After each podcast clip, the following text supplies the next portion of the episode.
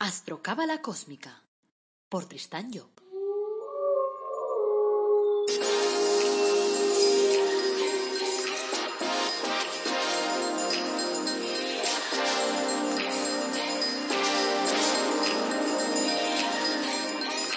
Astrocábala Cósmica, episodio 123.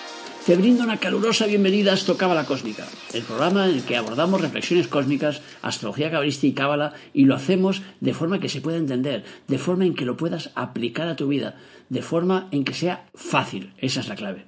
Este es el episodio 123, es lunes 15 de febrero de 2021. Esta es la sección de reflexiones cósmicas y hoy te hablaremos de la interpretación del Padre Nuestro. Vas a ver cómo te va a gustar. Y no va a ser en clave religiosa, eso también te lo puedo decir. Soy Tristan Job, tu astrólogo, cabalista y escritor cósmico, y llevo más de 30 años inmerso en estos temas. Como siempre, antes de arrancar, pues quiero recordarte que en la web de tristanjob.com tienes mi comunidad privada, mi membresía Tienes el nivel de directo donde tú eres protagonista porque me formulas preguntas todas las semanas. También tienes el nivel coaching en el que trabajamos con tu carta astral y te ayudo a redefinir tu camino, a encontrar tu objetivo de vida, a saber por qué tienes los problemas que tienes y por qué las cosas no te funcionan. También encontrarás productos de crecimiento personal en esa web únicos, como por ejemplo el árbol de la vida personalizado o tu cuadro de ángeles personalizados que te ayudan también a encontrar tu objetivo de vida y además vas a encontrarte con todos mis libros. Así que nada, solo te queda echarle, echarle un ojo y, a ver qué pasa. Bueno, voy a enfocar la interpretación del Padre Nuestro en base al trabajo que realizó en su día mi padre, en su libro, mi padre se llama Kabalev, en su libro El poder del Maestro Interior. Podríamos decir que la oración del Padre Nuestro nos lleva de alguna forma a identificarnos con lo más elevado que hay en nosotros. Entonces Kabalev empieza con un texto del Evangelio de San Mateo. Dice, cuando roguéis, no seáis como hipócritas, a los que les gusta rogar de pie en las sinagogas y en las esquinas de las calles, a fin de ser vistos por los hombres. En verdad os digo que ya reciben su recompensa. Cuando ruegues, enciérrate en tu habitación y ruega a tu Padre que está allí en lo más secreto de ti mismo. Y tu Padre, que te ve en secreto, te escuchará. Hasta aquí la cita de Mateo. Esta disposición sobre la plegaria puede considerarse como transitoria, porque cuando en la época eh, se promulgaba una fe, pues los judíos no mantenían relaciones individuales con Dios y las plegarias en la sinagoga eran colectivas. Era la raza entera, por boca de sus miembros, la que le pedía de alguna forma los bienes a, Jehová. Era preciso dar a los adeptos de la nueva religión que estaba programando el Cristo conciencia de que Dios actúa individualmente en cada uno de nosotros y que para ello lo mejor es alejarlos del templo e inducirlos a que se encerraran en su habitación. Los que están estudiando las reglas divinas ya son conscientes de que la divinidad se encuentra interiorizada en todo y por consiguiente está en nosotros mismos y que podemos evocarla en cualquier lugar. Sin embargo, para que nuestra plegaria ascienda es preciso que alguien la transporte y son los ángeles mensajeros quienes se encargan de esa tarea, los cuales reciben de alguna forma de la mano de nuestros custodios, de nuestros ángeles personales, que son tres, pues las demandas que nosotros formulamos. Pero esos ángeles, incluidos nuestros custodios, no pueden acercarse a las atmósferas que estén demasiado densas, demasiado cargadas, como atmósferas en las que se fuma o en las que se bebe o en las cuales hay unas energías muy malas, porque su alta vibración pues se destruiría en esos ambientes. Y por lo tanto, eh, ellos mismos generarían probablemente problemas en nosotros. Por lo tanto, claro, no, pueden bajar a esos niveles. Entonces eso explica el hecho de que muchas plegarias no alcancen sus objetivos y explica la necesidad de alguna forma de volver al templo para rezar. Porque las personas que acuden al templo al penetrar en él, pues suelen dejar fuera lo inferior que hay en ellas y, eh, digamos, eh, es un sitio para poderse elevar, para refugiarse eh, en lo más digno, podríamos llamarlo así.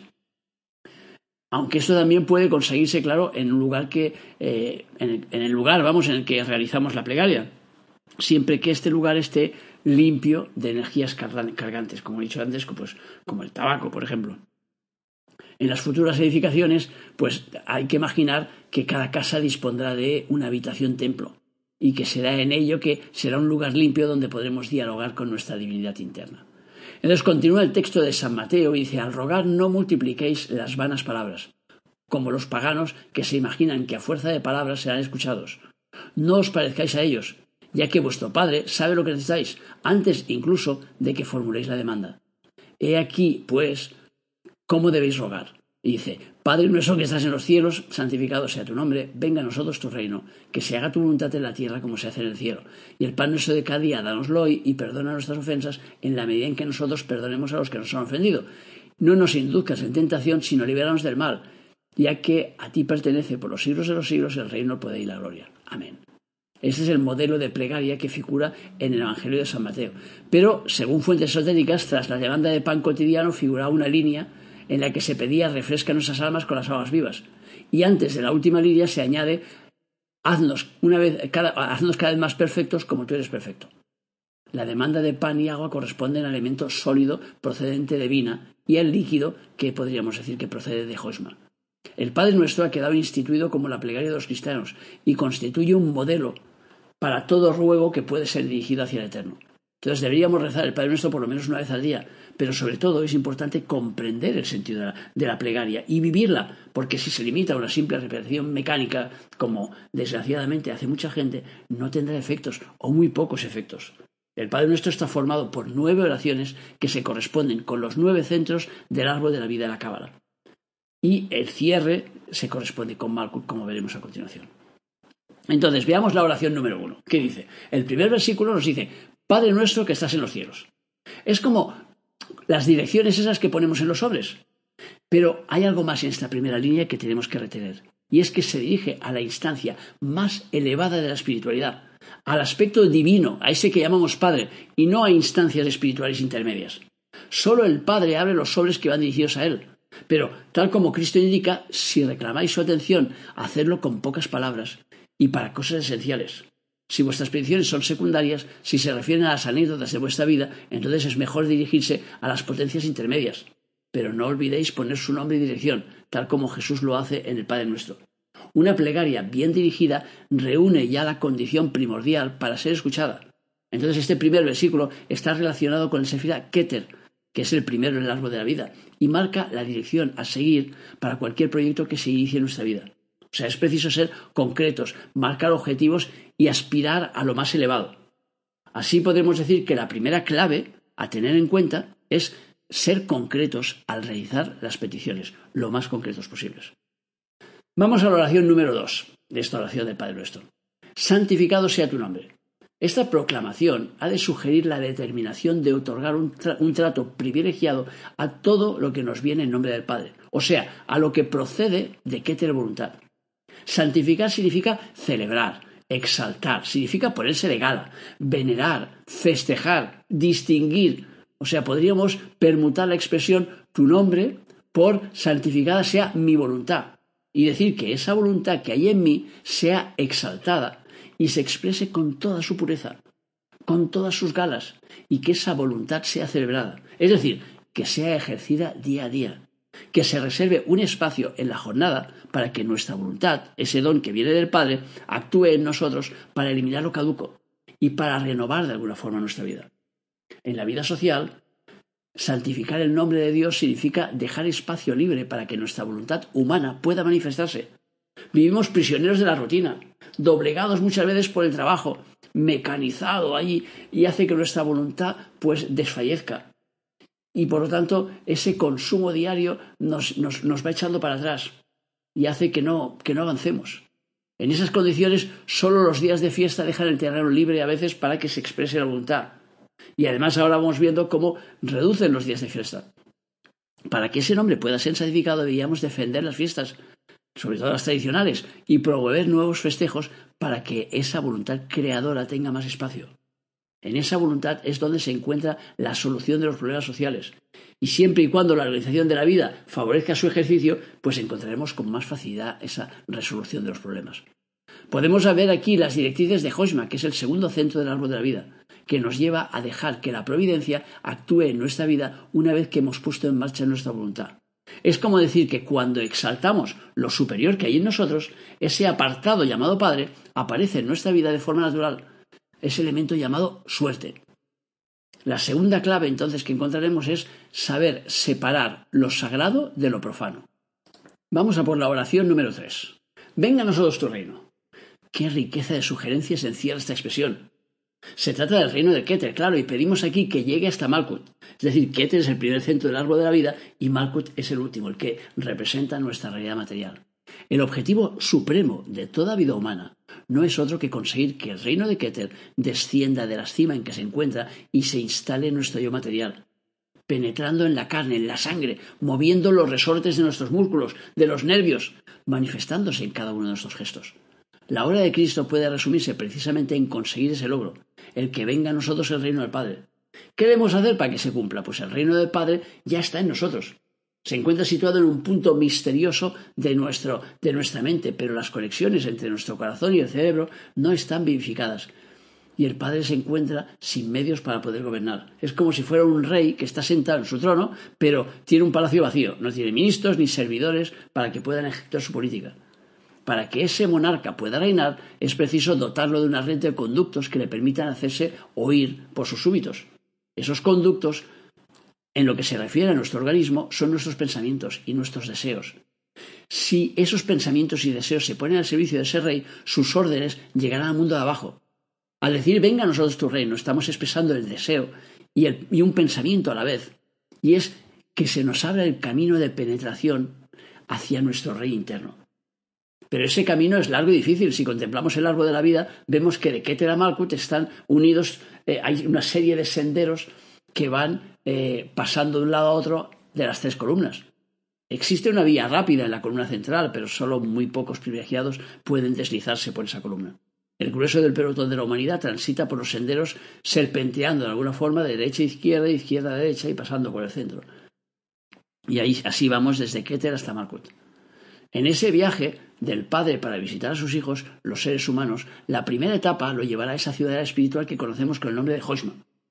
Allí, el Padre tomará un rostro, adquirirá una apariencia que lo haga reconocible. Se vestirá con la túnica deslumbrante del amor y de la sabiduría y emprenderá su viaje hacia el siguiente centro, hacia Vina. En esa aduana, los funcionarios le preguntarán si tiene algo que declarar. Y el padre dirá, tengo conmigo el amor que lo une todo y la sabiduría que disipa todos los misterios.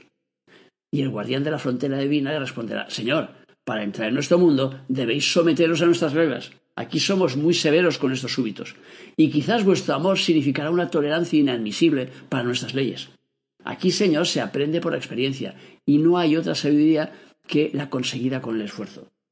Despojaos, pues, de una parte de vuestro amor y olvidad vuestro saber si deseáis entrar en nuestro país.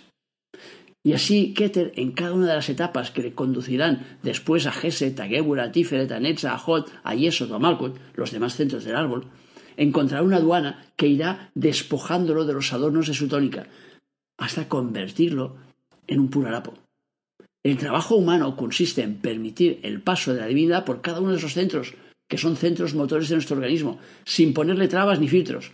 Se trata de suprimir fronteras y discriminaciones y de ser en lo interior y en lo exterior perfectos ciudadanos del mundo. Venga a nosotros tu reino es el clamor que ha de permitirnos recibir al soberano sin restricciones, sin exigirle que se presente en nuestra vida de una forma determinada. Si ese deseo se expresa con fuerza, si es auténtico, si obedece a nuestra necesidad imperiosa, un día veremos al soberano irrumpir victorioso por las avenidas de nuestra sangre, de nuestros músculos, de nuestros nervios, para proclamar en nosotros su reinado para siempre jamás. Vemos aquí la dinámica divina, la madre del universo, que nos marca el camino hacia la perfección, es decir, hacia el cumplimiento de nuestro objetivo en Malkut. La tercera clave será que nuestras peticiones se cumplan, que se materialicen. La oración número cuatro que se haga tu voluntad en la tierra como se hace en el cielo. Este punto del Padre nuestro es consecuencia del anterior. Si el reino del Padre viene a nosotros es para que se establezca su voluntad en nuestra tierra humana, para que actúe en nosotros según sus divinas normas, convirtiéndonos en artesanos conscientes de su obra. La voluntad del Padre, de cualquier Padre que no se vea perturbado por complejos raros, consiste en que su Hijo pueda ir más allá de sí mismo, de que pueda superarlo en conocimientos, en sabiduría, en bienestar, y ese padre pondrá todas sus posibilidades morales y materiales al servicio de su hijo, hasta, el, hasta el sacrificio, si es, si es necesario. Si así lo hace el padre físico, pues ¿qué no hará el padre espiritual? O sea, la voluntad de Keter se manifiesta en Hosma en forma de sabiduría y amor, y se manifiesta en Vina en forma de inteligencia penetrante que permite conocer el misterio de la creación mediante las leyes activas en el cosmos. La voluntad divina no es una voluntad coercitiva, no se manifiesta despóticamente imponiendo un orden arbitrario y ocultando las reglas para eh, que no podamos comprenderlo, sino al contrario, clarificándolo todo, dando armas a la inteligencia para que pueda penetrar en el conocimiento de todas las cosas. Por eso al decir hágase tu voluntad en la tierra, no estamos pidiendo un caudillo que nos diga lo que tenemos que hacer, o, al mismo tiempo nos diga a ver cuáles son las órdenes a seguir, sino que estamos pidiendo que Keter Padre establezca el amor, sabiduría y la inteligencia y la comprensión y lo establezca en nosotros, que nos conceda las prerrogativas divinas que concedió a Josma y Avina. Le pedimos en suma que su voluntad nos convierta en creadores, elevándonos a la categoría de dioses, que nos haga participar con la conciencia despierta en la obra creadora. Se supone que lo que se hace en el cielo, en la parte superior que hay nosotros mismos, está bien hecho. Debemos, pues, desear que ese mismo orden sea el que reine en todas las áreas de nuestra vida. La voluntad del cielo es amplificadora, como lo es Geset. Nos estimula para que vayamos más allá, para que tengamos afán de superación, de expansión. Entonces la cuarta clave será ser conscientes de los cambios a realizar. Vamos a por la oración número 5. El pan nuestro de cada día dánoslo hoy y refresca nuestras almas con las aguas vivas. En este punto de la plegaria se pide lo esencial, ya que como Jesús diría más adelante, si se busca el reino de Dios y su justicia, lo demás viene todo por añadidura. Se piden las cualidades de Joshma y de Vina, tal como apuntábamos en la oración anterior. En la época en que vivió Jesús, el pan solía ser elaborado por cada familia. Y de todos modos debemos interpretar esta petición no solamente en el sentido alimenticio, sino en el más amplio, que, nos, que nos permite entender la elaboración del pan. Las enseñanzas tradicionales nos dicen que en la elaboración del pan precisamente participan los siete sefirot que van de Vina y Esot. Es decir, los siete centros de vida activos en cada uno de nosotros se movilizan en la tarea panificadora. De modo que, teniendo esto en cuenta, lo que estamos pidiendo es que diariamente el Padre mantenga activos en nosotros los siete centros de vida que elaboran nuestra existencia. Porque en el proceso evolutivo nosotros pasamos por fases parecidas a las del pan, desde que la pasta se amasa hasta que se cuece. Le pedimos que no exista en nosotros ninguna tendencia muerta, que todo se encuentre vivificado y en estado de alerta, porque siendo así el pan físico no nos faltará y será el producto natural del trabajo humano.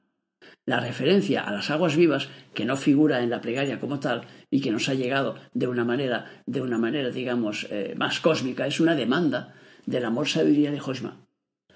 Trabajo humano y amor, esas son las peticiones esenciales que debemos dirigir al Padre. No el amor de la sociedad hacia nosotros, sino el amor nuestro hacia todo lo creado.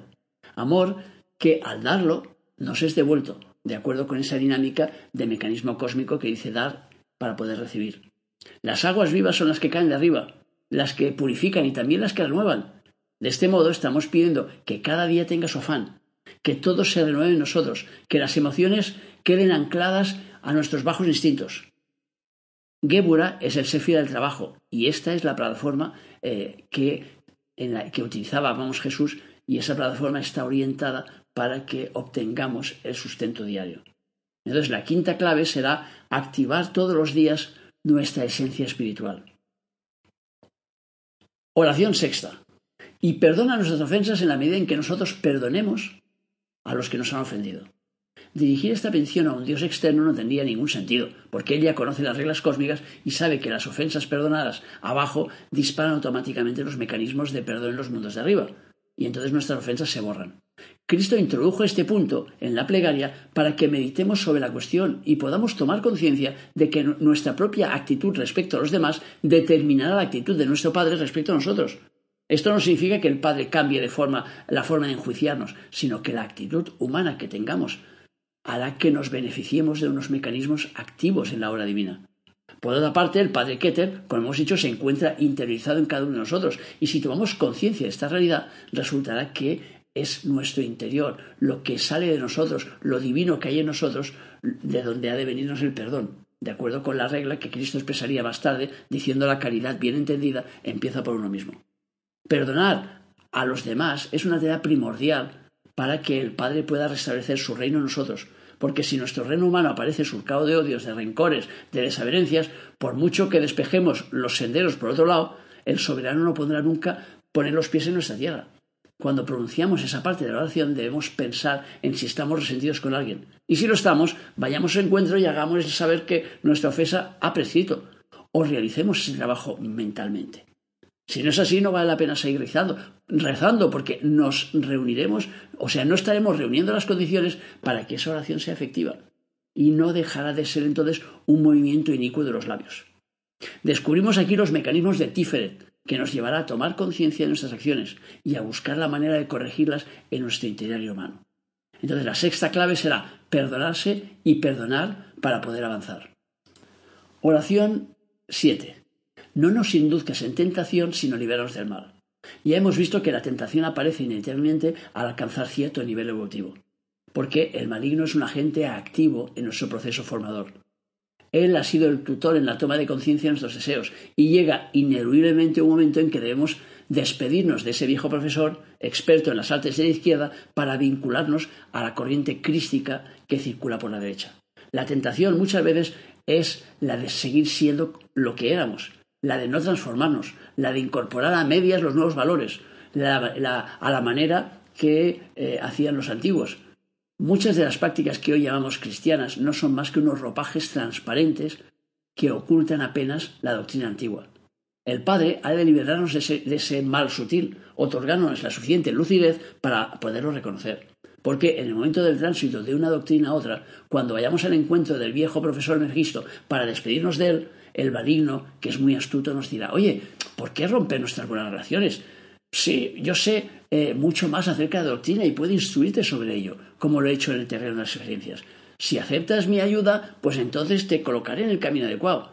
Pero claro, si haces eso, ya estarás endosando dos túnicas, la de los viejos métodos y la de los nuevos.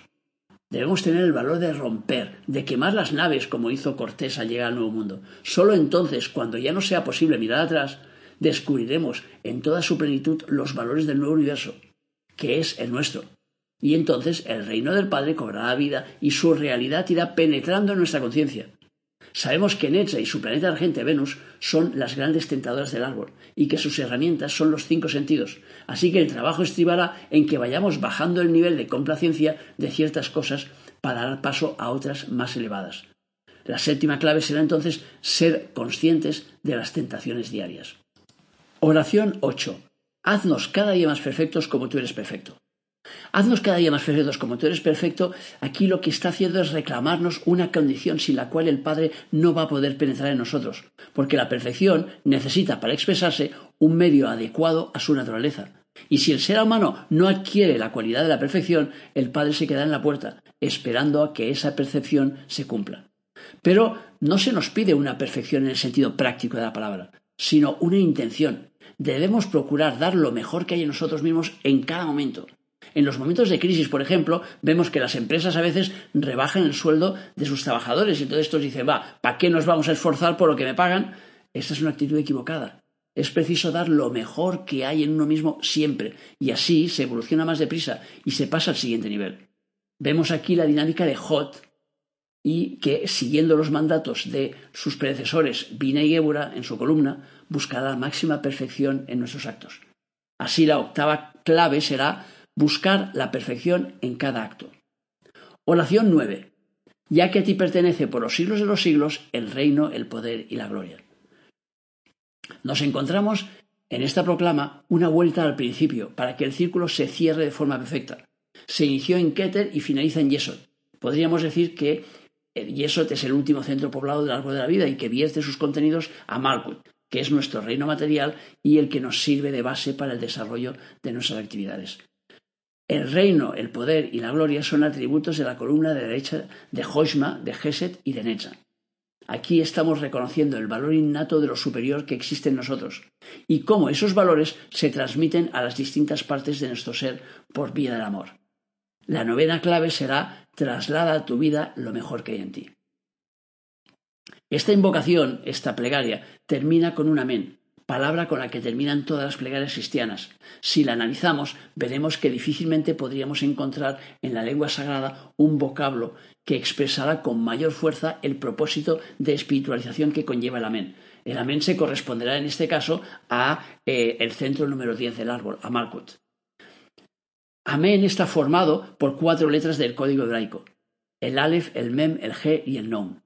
Formulado como un deseo del alma, es como si dijéramos que el Aleph penetre en el Mem, fructifique en el G y se infiltre hasta las profundidades del Nom.